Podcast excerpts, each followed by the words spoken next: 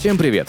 Это подкаст журнала «Хасл» и я его ведущий Арсений Ростов. Здесь мы будем говорить о последних новостях из мира экономики, обсудим главные проблемы и вызовы, с которыми сталкиваются предприниматели и менеджеры в нашей стране. Поделимся экспертными мнениями и рекомендациями от ведущих специалистов в области бизнеса и финансов. Этот подкаст мы пишем в студии Red Barn. Спонсор сезона – компания International Expert. Гражданство Евросоюза и бизнес-эмиграция в Европу с компанией International Expert – это легко.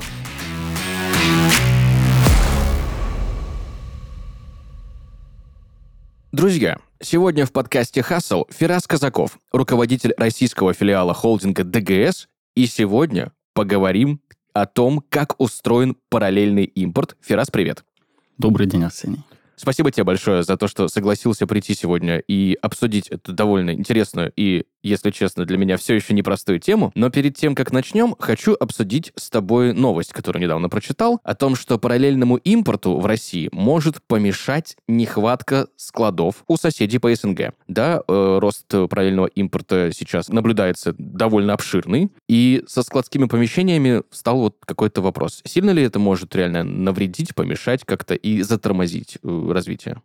А, это может помешать только, скажем, небольшому бизнесу, да, какой-то рознице. Как правило, крупные игроки, которые участвуют на рынке параллельного импорта, они зачастую сами имеют свои склады. То есть им а, склады для транзита нужны там в течение недели, да, для переброски. То есть на своем опыте скажу, что наш склад в Стамбуле, он 10 тысяч квадратных метров площади. И за 3-4 года я видел максимум 40% заполняемости. Угу.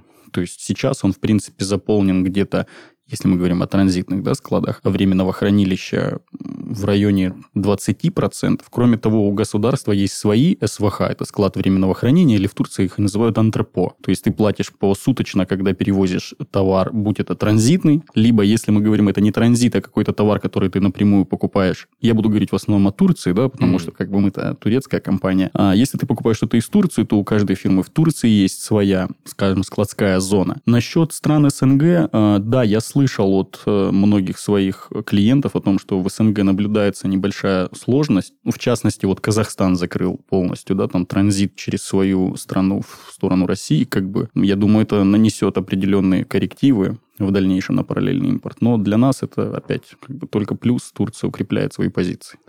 Как вы вообще пришли к тому, чтобы заниматься параллельным импортом, и давай более подробно разберем само это понятие, что это и как это работает? Ну, э, смотри, то есть мы в первую очередь это в России, просто вот параллельный импорт, да, это уникальная такая вещь, а наблюдается, которая только на российском рынке. А мы изначально занимались э, поставками, то есть фирма ДГС, это фирма-посредник, которая занимается поставками, продажей абсолютно разных видов товаров, то есть в холдинг входит и автозапчасти, и каучуковые изделия, металлические изделия, текстиль, абсолютно все этого. Под холдингом есть множество фирм, которые занимаются каждый своим сектором. А, соответственно, мы занимались как напрямую перепродажей, так и транзитом. Транзит это у нас, когда, собственно, в условиях России, сейчас у нас российские клиенты не могут э, купить какие-либо продукты из-за санкций, да, там товары, а, из Европы, к примеру. Таким образом, они пытаются найти выход.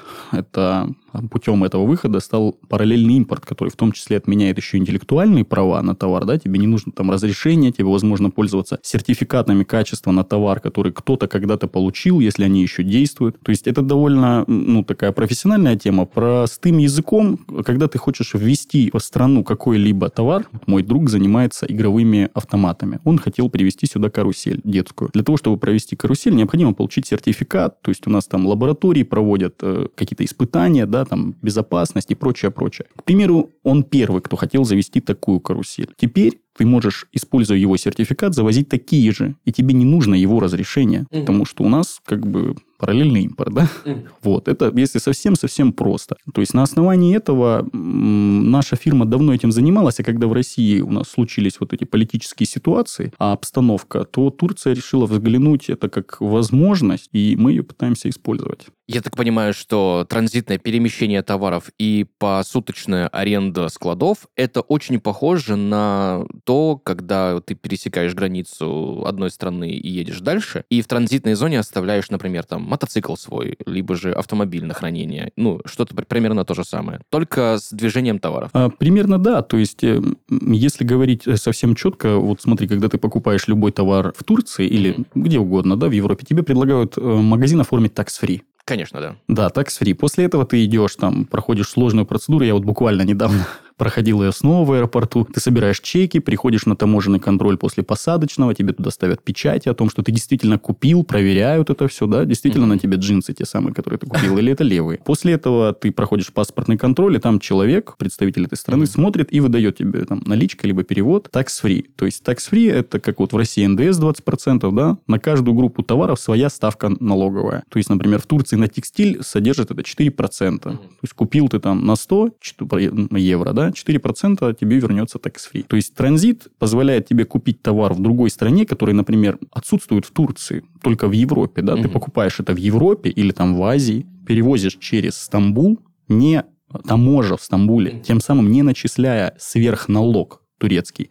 И он прямиком проходит к тебе в Россию. То есть Турция является просто посредником в транзите. Никаких налоговых начислений на территории данной страны произведено не будет. В каких направлениях работаете? Так, ну, как я и сказал раньше, наш холдинг, он довольно обширен, да, у нас в Турции есть такое министерство бизнеса, это как вот министерство финансов в России, угу. есть министерство бизнеса, и там а, крупнейшие фирмы есть, там, например, есть фирма Ford, она, по-моему, на четвертой строчке, если я не ошибаюсь, да, то есть это огромный концерн, мы все знаем, да, туда куча всего входит, Volkswagen. Вот наша фирма ходит в десятку на этом, на этом веб-сайте официальном государственном. То есть э, туда, чем мы занимаемся, это каучук, как я и сказал, да, это металлические, текстильные, автозапчасти. В настоящее время, если мы говорим частности России, да, наиболее такой популярный сектор, это, во-первых, автозапчасти. Мы работаем э, транзитными поставками. Это строительная техника, то есть большие, это экскаваторы, погрузчики, там, да, бульдозеры, тракторы, такое. А из того, что мы поставляем. Также металлические изделия, то есть из э, России, как правило, а заказывают сложные изготавливаемые там корпуса для банкоматов или даже, знаете, для судов, радио, mm-hmm. радиорубка какая-то, и вот там, знаете, вот этот сектор большой металлический, куда кнопки вставляются. Mm-hmm. Ну, это называется корпус, я не знаю, как правильно даже в России это назвать. Ну, вот такие детали. Да, это наиболее сейчас а, большим спросом пользуется в России. Ну, номер один это автозапчасти, несомненно. Mm-hmm. Авторынок в России сейчас остро нуждается. Да, я это прекрасно слышал, потому что и другие марки какие-то новые заходят, для них тоже нужны запчасти.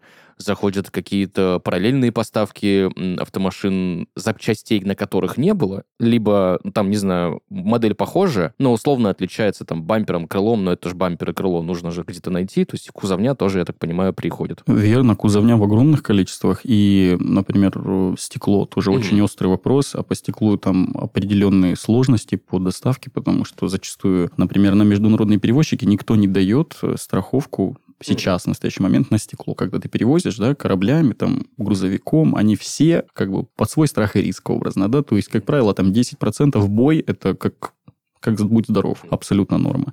Вот, поэтому, да, ситуация такая. Знаешь, мне что интересно? Вот связаны все вещи с удорожанием каких-либо запчастей, с поставками, да, у нас последние несколько лет то контейнеры подорожали очень сильно, да. С другой стороны, ты говоришь, что параллельный импорт позволяет э, обходить вот эту историю с начислением дополнительного налога, потому что идет прямой транзит через государство. Почему же все-таки идет удорожание? Ну, параллельный импорт, он не совсем с транзитом, да, это как бы немного разное. Параллельный импорт, он позволяет не отплачивать вот интеллектуальные права, да, э, у нас сертификаты, как я и говорил, вот в этом плане позволяет компенсировать. Почему идет удорожание? Ну, как правило, давайте посмотрим на политическую обстановку, да, сейчас огромное количество санкций, не будем об этом забывать. То есть, как правило, идет идет удорожание как минимум из-за логистики. То есть сейчас многие страны СНГ, как я ранее сказал, Казахстан, не отправляют напрямую со своей границы, да, со своей территории на территорию Российской Федерации какие-либо товары. Исходя из этого, вот, насколько мне знают, да, например, у нас этим занимается Турция в лице нашей компании и Иран, к примеру, там, Арабские Эмираты, да, из того, что я знаю. Ну, а теперь давайте представим, вы заказали, у вас там есть фирма в Казахстане, вы заказали что-то в Казахстан, вам это пришло из Казахстана, вы отправить напрямую не можете. Вы должны из Казахстана направить это в Турцию, либо mm-hmm. в Иран, оплатить туда э, логистические расходы, транспортировка, таможенные расходы. Кроме того, как вы правильно заметил, что у нас подорожали контейнеры в моменте, потому что их просто на рынке был определенный дефицит. Сейчас, слава богу, этот вопрос решен, насколько мне известно, но, тем не менее, такие моменты из-за перегрузки логистической цепочки, которой раньше просто не было, они, конечно же, приводят к удорожанию.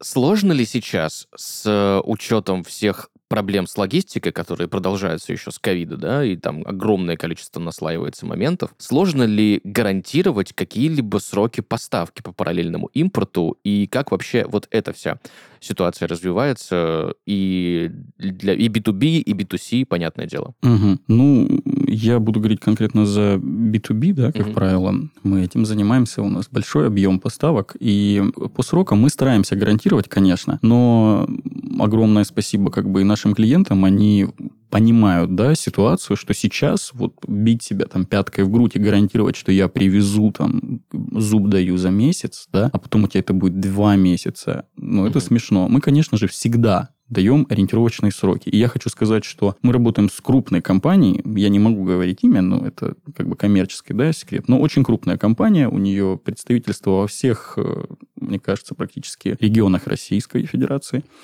И мы разговариваем с ними. Мы осуществили поставку из Европы. Мы забрали груз, перевезли через Болгарию границу, привезли в Стамбул, там мы оформили все документацию, всю таможенную декларацию, да, собрали в Андропо, это вот склад временного хранения. После этого мы доставили все это в Новороссийск, это все организовано мы под ключ. И у нас это заняло ровно 12 дней. И это абсолютный рекорд. Ну, эта поставка абсолютный рекорд у нас, то есть забрать из Европы, да, конкретно из Германии мы забирали, перевести сюда до Новороссийска, это, ну, что-то с чем-то, это хорошая скорость. А бывает, конечно же, ориентируемся мы там в районе 16-20 дней. Бывают больше. Вот у нас была ситуация, я не знаю, тот, кто в курсе, он э, новости читал, видел, кто не в курсе, будет новость для него. А в моменте мы перевозим товар, все хорошо, мне звонят клиенты из России и говорят, «Э, раз такая ситуация, тут, как бы говорят, Турция закрыла параллель, ну, простите, транзит. Угу. Я говорю, мне ничего не известно пока об этом, я здесь, вроде вот стою в порту, смотрю, уплывают. И да, они правы, к вечеру а, наш, когда товар приходит уходить, то есть и Россию узнали раньше, чем мы, находясь в Турции. Угу. Это как бы нас удивило. А отправляя нам, а, сотрудник таможни говорит, ребят, а прямого запрета на ну, там, транспортировку в Россию нет. Однако, когда я открываю программу, выбрать Россию ее там нет. Угу. Просто не выпадает страна. Как бы официально никакого закона, ничего нет. Ее просто убрали из списка. Что делать? И как бы там были определенные сложности, слава богу, как бы нам удалось решить их, и как бы сейчас все хорошо, работает, гладко, но вот такие форс-мажоры случаются, угу. когда просто страна удалена из терминала таможни, как бы ее нет, нельзя выбрать. Понятное дело, что бизнес это в первую очередь про генерацию прибыли. Понятное дело, что какие-то, знаешь, турбулентные времена, да, возможности всегда находятся. Насколько рискованно сейчас заходить в сферу поставок, в сферу параллельного импорта новым игрокам? Либо же это не является чем-то сверхрискованным? Ну, это зависит, конечно же, от условий, на которых ты работаешь. Mm-hmm. То есть есть игроки, насколько мне известно, вот у нас есть сотрудник в нашей фирме, он просто покупает буквально, ну, сейчас сложности, Турия, Турция закрыла маленькие отправки из порта, палет раньше можно было купить один, mm-hmm. это там вообще там, 100 килограмм, например, он отправлял. Он покупал особые орешки в Турции, которых тут нет в России, mm-hmm. и продавал здесь, в какие-то магазины пивные, овощей, фруктов, закуску этих орешков. То mm-hmm. есть вот э, фактически, ну, это не совсем совсем параллельный импорт, потому да. что я не знаю, там были ли какие-то запреты на фирму этих орешков, кто-то импортировал ее или нет mm-hmm. ранее, да. Но в принципе сейчас то самое время, когда если у тебя есть желание, угу. стоит попробовать. В каких объемах – это вопрос. Но попробовать стоит всегда, потому что под лежачий камень вода не течет. Если максимально упростить, то в современное время вот эта вся история с параллельным импортом, это по факту те же самые поставки, просто с несколькими ограничениями, с несколькими условиями, что если есть товар, который санкционный, например, да, э, с, интеллектуаль- с интеллектуальной собственностью, на которые сертификатами есть вопросы, там есть одна история, с которой нужно разобраться. Если есть проблема с логистикой, то тут просто увеличение сроков доставки и увеличение стоимости. Но по факту это все тоже, все так же, как и было. Купил, привез, продал. Да, это абсолютно абсолютно верно. То есть, чтобы мы понимали еще раз, да, параллельный импорт, он позволяет тебе обходить определенные ограничения, которые были выставлены, там, например, официальным дилером. Вот ты был официальным дилером чего-либо в России. И никто не мог это закупать в той стране, чтобы продавать здесь. Сейчас этого нет. Кроме того, у нас тут плюс, это другая да, сторона, накладываются санкции. Потому что, например, я там концерн какой-нибудь турецкий, ну, турецкий неплохой пример, европейский. И мы с тобой работали, но теперь я не могу тебе продавать. Потому mm-hmm. что вот мое государство мне сказало, у нас тут обстановка, как бы мы пока ставим на паузу. И я не продаю тебе. Но я с удовольствием продам тебе через, там, скажем, какую-то да, прокладку, через какой-то транзит. Вот. Таким образом, э, конечно же, да, поставки, они всегда поставки. Это вот с самого начала, когда люди там меняли рыбу на дерево, да, бартер. Ну, у нас потом усложнилось, добавились деньги, но принцип один и тот же, все верно. Сейчас есть некоторые ограничения по работе со свифтом да, со свит-платежами. Как осуществлять транзакции? Ну, за этот вопрос как бы очень часто поднимается, да, у нас, но в настоящее время есть определенное количество банков, нам, по-моему, если память не подводит, 4 я знаю, mm-hmm. да, в России, которые пока что работают со SWIFT. То есть э, постоянно какие-то новости поднимаются, что там вроде как освобождают санкцию политика из SWIFT, там не освобождают. Я на них ориентироваться не могу. Это вот, ну, там, какие-то слухи в большинстве своем. Однако есть у нас в России пока что банки, которые подключены к системе SWIFT, да, там я знаю, что некоторые из них перестали уже открывать э, счета для новых клиентов, то есть если ты не успел открыться в валютном счете, сейчас у тебя не получится. Некоторые еще пока что дают эту возможность. Некоторые банки установили ограничения, то есть если ранее мы с тобой работаем по контракту, я выставляю тебе счет там на 5000 долларов или евро, да, ты мог без проблем отправить эту сумму, то сейчас у нас э, некоторые банки, не буду озвучивать, поставили лимит минимум 50 тысяч евро или долларов. То есть это, ну, мы понимаем, да, оба, что это усложняет для маленьких как бы средних бизнесов отправку денежных средств, которые там по 10-15 тысяч перекидывали, вели. К счастью, пока что на нашем объеме это не сказалось, но затрудняется как минимум потому, что в каких-то дослать маленький платеж 10 тысяч не представляется возможным. Mm-hmm. Теперь надо 50 минимум. Угу. И нужно это комбинировать с каким-то другим там. Да. да. То есть это все, опять же, сказывается на сроках. Не критично, но неприятно. А не складывается ли такая ситуация, когда некоторые банки разных стран могут воспользоваться монополией, которая сложилась на рынке, ну, в любом случае монополия какая-то есть, да, связанная со всеми этими ограничениями, и сказывается ли, возможно, менталитет который есть в стране-партнере, да, на работе и на коммуникациях. Вот по поводу монополии как раз-таки я привел пример, да, мне кажется, mm-hmm. очень известный банк, который поставил минимальные лимиты платежа, да, 50 тысяч сейчас, то есть меньше нельзя. Ну, это, мне кажется, это определенное ограничение как бы,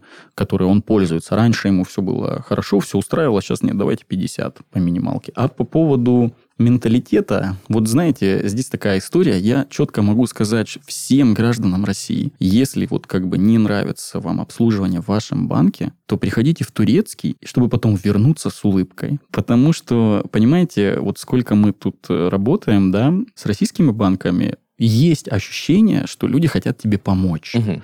Банк, он зарабатывает, естественно, да, но люди, они пытаются тебе помочь. Они пытаются разобраться с проблемой. У меня было такое, что я вот платеж отправлял, это очень важно, у нас уже просрочка, а там валютный контроль, вот, переводы. Я лично звоню в банк, потому что там никак не могу получить ответ а, здесь, в России. И я, ну, знаешь, немножко на эмоциях, я разговариваю с девушкой, она мне говорит, да у нас уже как бы сейчас мы закрываемся через 5 минут. Я говорю, у меня просто неустойка будет. Ну, вы понимаете, да, мое возмущение. И она такая, я перезвоню. Она кладет трубку, я думаю, ну, там, 17.30, они вроде как закончили работать в 17.30, все, конец, ничего не будет. Мне в 18 перезвонили и сказали, что деньги отправлены. Да, это было здесь, в России. А для примера, когда ты звонишь в Турцию, у нас там каждый есть менеджер, есть такая вещь, как бранч, это вот ветвь, да, ответвление mm-hmm. филиал банка. И вот у тебя за тобой назначается твой менеджер, и наш бухгалтер ему звонит. Он как бы вполне сейчас перегрузка. Кроме того, у нас а, банки абсолютно отказываются работать, если, например, деньги приходят из России. То есть их там буквально по пальцам пересчитать их банков. Соответственно, чувствуют себя очень уверенно на основании этого. И когда ты им звонишь, они легко могут не брать трубку или разговаривать там в процессе. Просто в процессе.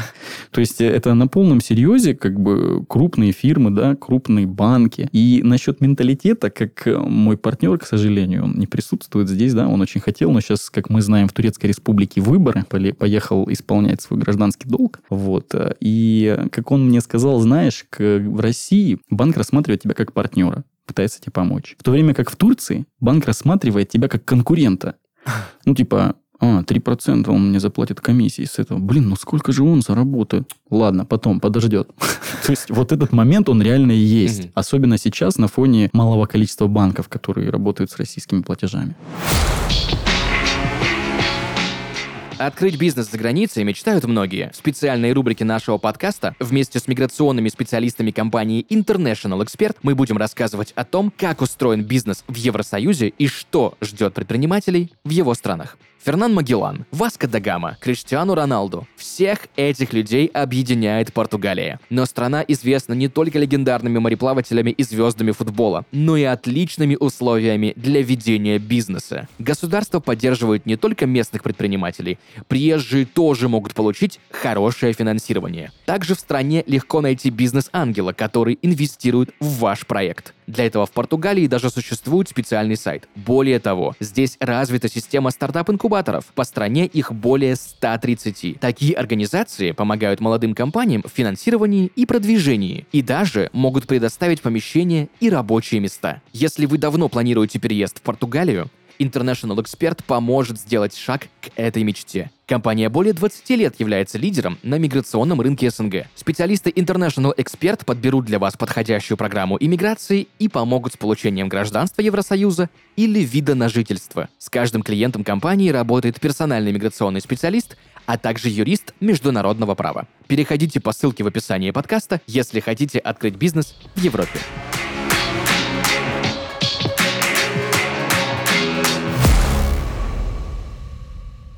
Сегодня с российского рынка ну, не сегодня, в течение какого-то времени, да, ушло много представителей европейского и азиатского рынка. Ты ранее упомянул, что у вас есть э, в сфере ведения бизнеса еще и автобизнес, автозапчасти. Есть ли сложности в вопросах логистики и приобретения автомобилей? Ну, тут опять же, да, это такой вопрос скорее сложности я не видел. То есть, насколько мне известно, а, люди покупают, продают по-прежнему. Очень большой объем закупок идет как из Арабских Эмиратов, так и из стран СНГ некоторых. Да. Если мы говорим по Турции, то поставка автомобиля, она очень выгодна, к примеру, пикапы. Вот пикапы покупать из Турции, это чисто человеческий да, совет, не, не прям такой бизнес, очень выгодно. Потому что в Турции у нас есть налог на налог, да, то есть вот как бы 50% налог на машину, плюс давай еще 50% от этого налога. Ставки налогов, они удивительные. Вот. И на пикапы они наименьшие. И как бы если мы покупаем машину без налогов, то они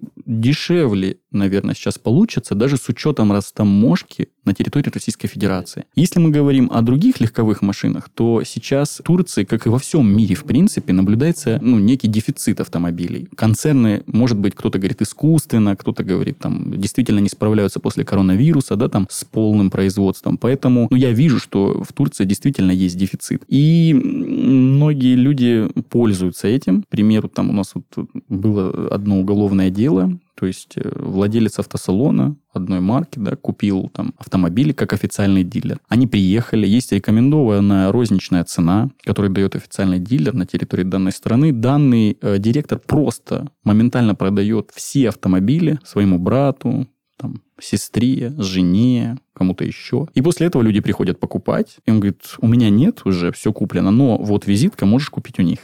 И, соответственно, эти люди, они продают не по рекомендованной розничной цене, а гораздо дороже. Вот. Поэтому, ну, это такая просто особенность турецкого рынка, просто смешная история. Я не думаю, что она заденет как бы российских граждан или граждан других стран, но сложность покупки легковой машины присутствует сейчас, если мы говорим о Турецкой республике. А, если говорить про автозапчасти, возвращаться к этой теме, да, мне кажется, сейчас сложилась такая ситуация, когда огромное количество игроков, которые раньше были незаметны, в масштабах страны могут э, как-то занять освободившиеся ниши поставщиков, либо как-то договориться с именно заводами-изготовителями, которые находятся в других странах и раньше не были особо популярны просто из-за стоимости логистики. Но сейчас все поменялось, и логистика добавляет свои какие-то коррективы. Есть ли такие примеры? Ну, договориться с заводом-изготовителем это просто ну, прям очень тяжело вот по моему личному да, опыту. То есть мы должны понимать, что а, даже какой бы ты крупный игрок не был, да, завод, он в любом случае крупнее, потому что он продает, как правило, по миру. Mm-hmm. Ну, вот, например, у нас есть дочерняя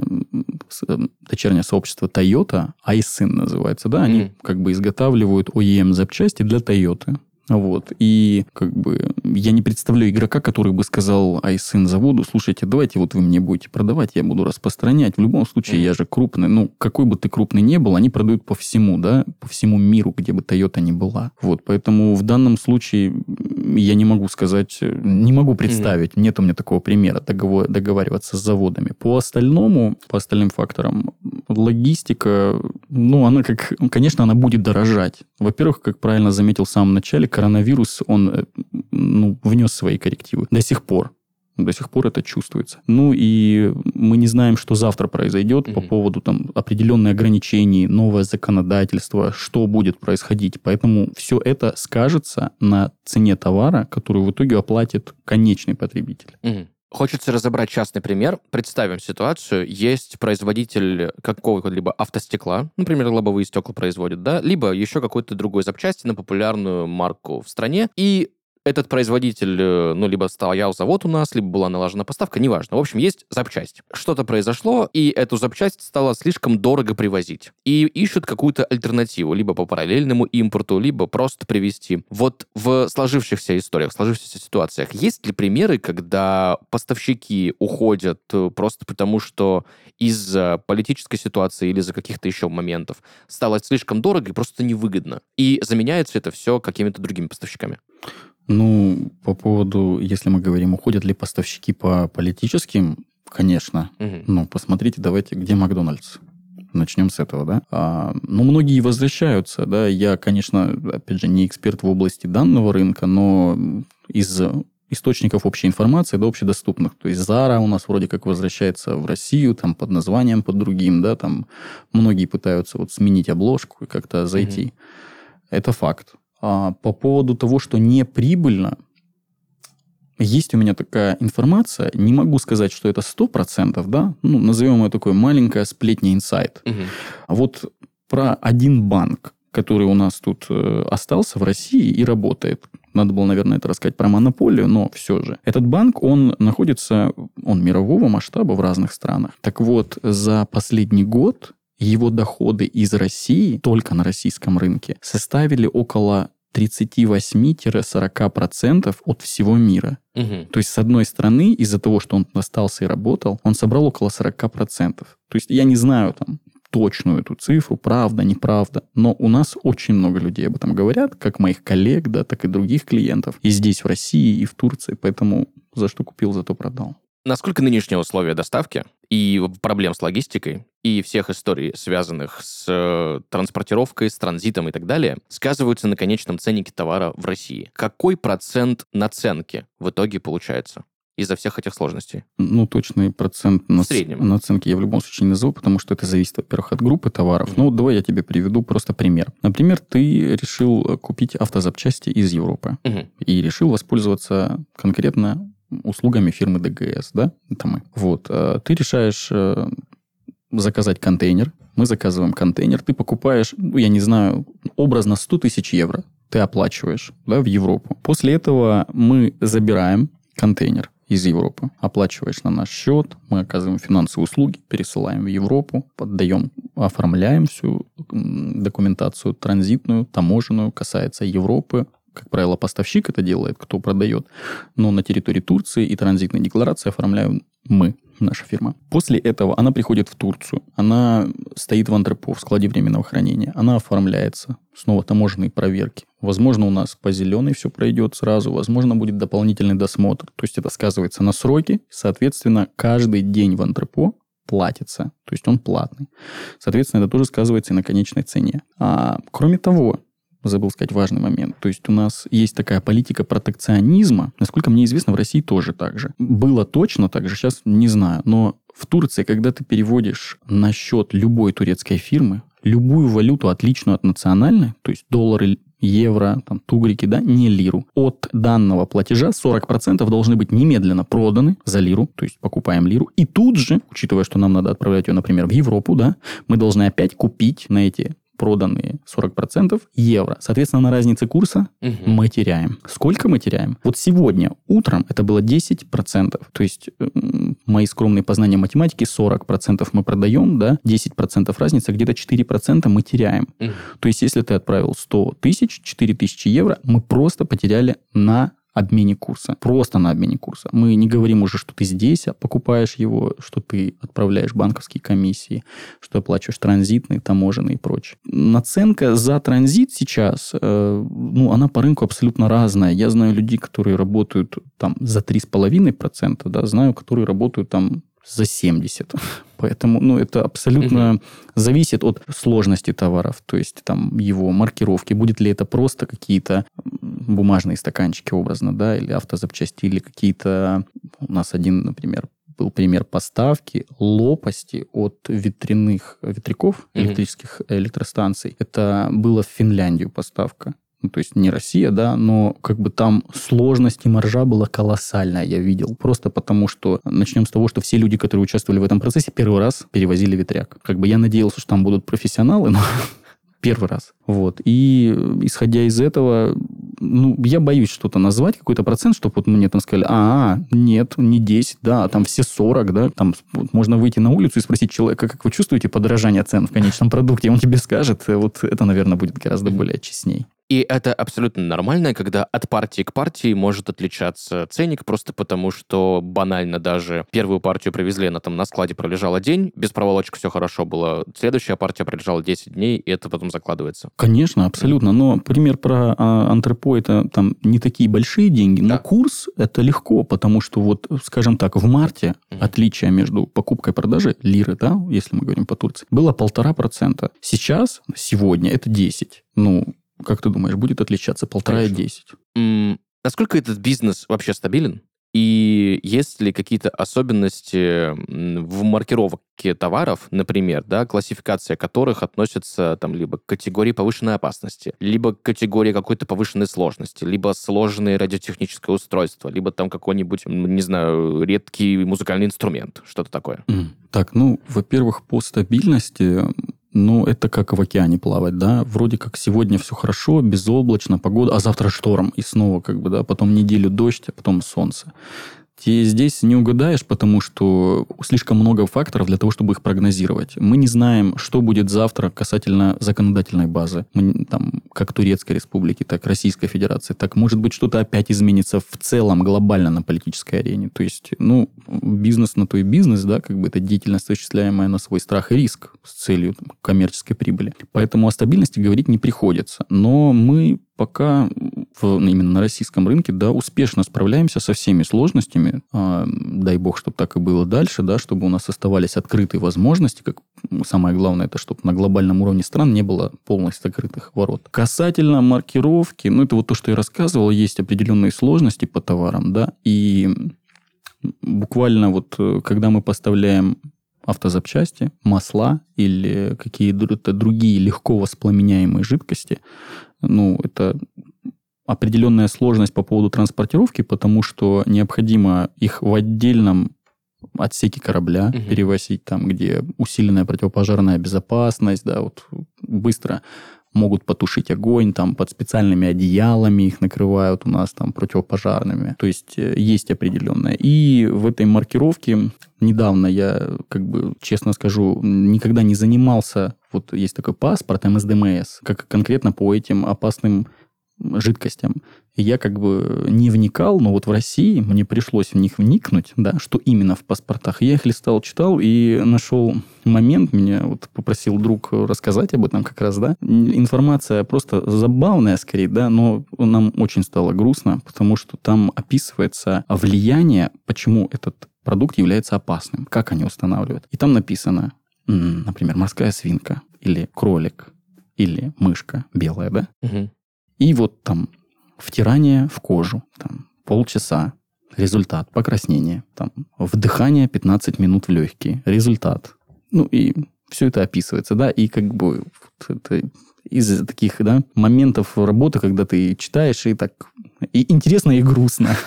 Как, как они все-таки решаются? Как, кто решает, что они опасны? А вот, видишь, на кролике он подышал или там влияние на сетчатку глаза. В глаз покапали масло. Опасно. Я знаю истории, когда логистические транспортные компании по всему миру начинают отказываться от перевозки электромобилей, либо задирают ценники. Сталкивался ли ты с чем-то подобным, и есть ли какие-то сложности с доставкой электромобилей? Я не перевозил конкретно фирмы ДГС, да, mm. а, ни одного электромобиля на территорию Российской Федерации. Внутри, из Европы в Турцию это осуществляется Никаких проблем не было, ну, никогда не замечал. Наоборот, как бы у нас в моменте был даже протекционизм. И, насколько мне известно, у меня вот товарищ, он занимается ну, скажем, бизнесом, связанным с электромобилями в Турции, да, и они в кооперации с Теслой планируют открыть э, сборную часть концерна, да, завод запчастей, скажем, для Тесла, а на территории Турецкой Республики. Пока это только все разговоры, но это официально было в новостях, поэтому как бы можно об этом сказать. Мы говорили про стабильность бизнеса, да? Насколько этот сектор конкурентен и сильно ли вообще заполнена ниша в России? Ну, честно говоря, я ну, особо не встречал людей в России, кто занимается данным сектором, ну, на нашем уровне, да. Угу. Конечно же, я много людей знаю, там, встречаемся в спортзале, да, когда я в России, еще где-то там на конференциях, выставках, они говорят, вот мы там перевозим какие-либо виды товаров. Но, как правило, это, ну, мелкий, мелкий опыт, или там розница, да, буквально штучно. Если говорить о каких-то именно крупных поставках, кто возит контейнерами, я не знаю ни одного человека в России правда. То есть пока не удалось встретиться как-то вот клиентов, которые у нас покупают, мы с ними разговариваем, они пробовали там с разными людьми, перешли к нам, не то чтобы реклама, но факт, да, и я думаю, что сейчас будет больше после особенно интервью.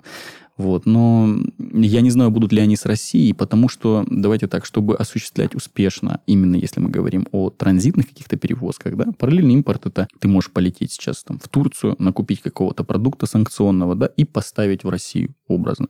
Да, это будет там определенные сложности иметь, но это возможно. Купил, продал, все, тебе не нужно никаких там сложностей по интеллектуальным правам, да, как я говорил, сертификаты, можно использовать те, которые уже кто-то получил до тебя заранее и прочее. Если мы говорим о крупном крупном размере транзит, то, во-первых, тебе нужно как минимум хорошие контакты в другой стране.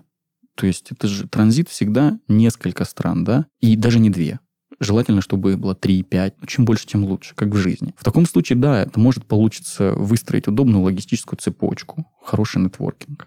Насколько для руководителя российского филиала холдинга ДГС, то есть для тебя, важен этот самый нетворкинг, наличие софтов, о которых многие говорят, и возможности как-то быстро принимать решения, когда что-то резко динамично изменилось. До безумия. Это сейчас ну, самое важное. Во-первых, нетворкинг – это то, с чем ты работаешь, да? То есть, благодаря тому, что у нас есть определенные контакты, с которыми мы работали до этого, да, до всей ситуации в России, в Турции, внутри и с другими странами, да, а мы можем быстро, оперативно перевозить товар, перебрасывать, с кем-то договариваться, быстро решить вопрос вот по таможне, да, потому что нас уже знают, мы там, ну, местные. Это плюс. На, насчет soft skill ов, правильно я так понимаю вопрос? Ну, да это супер важно, потому что зачастую это у нас вот сотрудника взяли нового здесь, в России, девушка. И мой коллега, он очень плохо говорит по-русски, да, как бы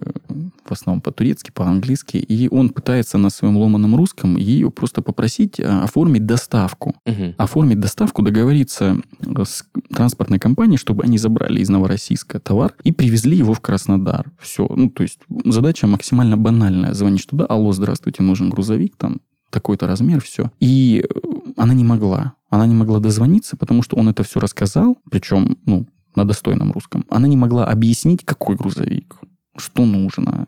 Человек просто позвонил один раз, ее спросили, а какие габариты? Секунду. Большие, большие, был такой ответ. Это нам транспортная сказала. Большие, сейчас секунду. Она положила трубку, и просто, ну, растерялся человек. Ну, это, конечно, уникальный случай, uh-huh. да, сейчас вроде все хорошо, но софт-скиллы очень важны, и, как правило, это бизнес, который строится на нетворкинге, то есть, приезжая на разные выставки, приезжая на разные мероприятия устраиваемые, вот у нас есть экспоцентр в Краснодаре, да, мы там а, были на последней посвященной пластику, пластиковым упаковкам, упаковочным товарам, да, и также мы осуществляем поставку стретч-пленки, вот сейчас у нас ведутся переговоры с клиентом. Ему интересно именно турецкое производство, которое, я надеюсь, что у нас все получится. Это чистый нетворкинг. Мы никогда друг друга не знали, встретились на выставке, да, познакомились, нашли общий интерес э, экономический, и сейчас идем к нему. Фирас, Спасибо тебе большое за сегодняшний выпуск, за сегодняшний разговор, за погружение в устройство параллельного импорта, как это работает, разобрали какие-то тонкости, нюансы, которые, мне кажется, сейчас каждый день появляются.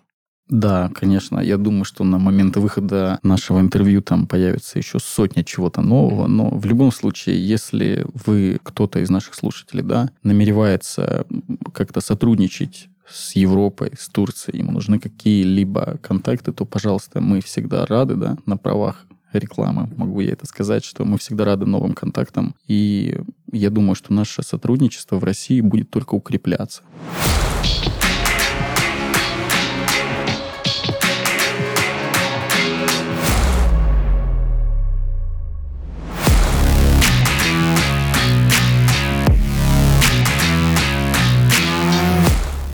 Фирас Казаков, руководитель российского филиала холдинга ДГС, поговорили сегодня о том, как устроен параллельный импорт. Фирас, еще раз тебе большое спасибо за сегодняшний выпуск. Вам тоже спасибо, Арсений.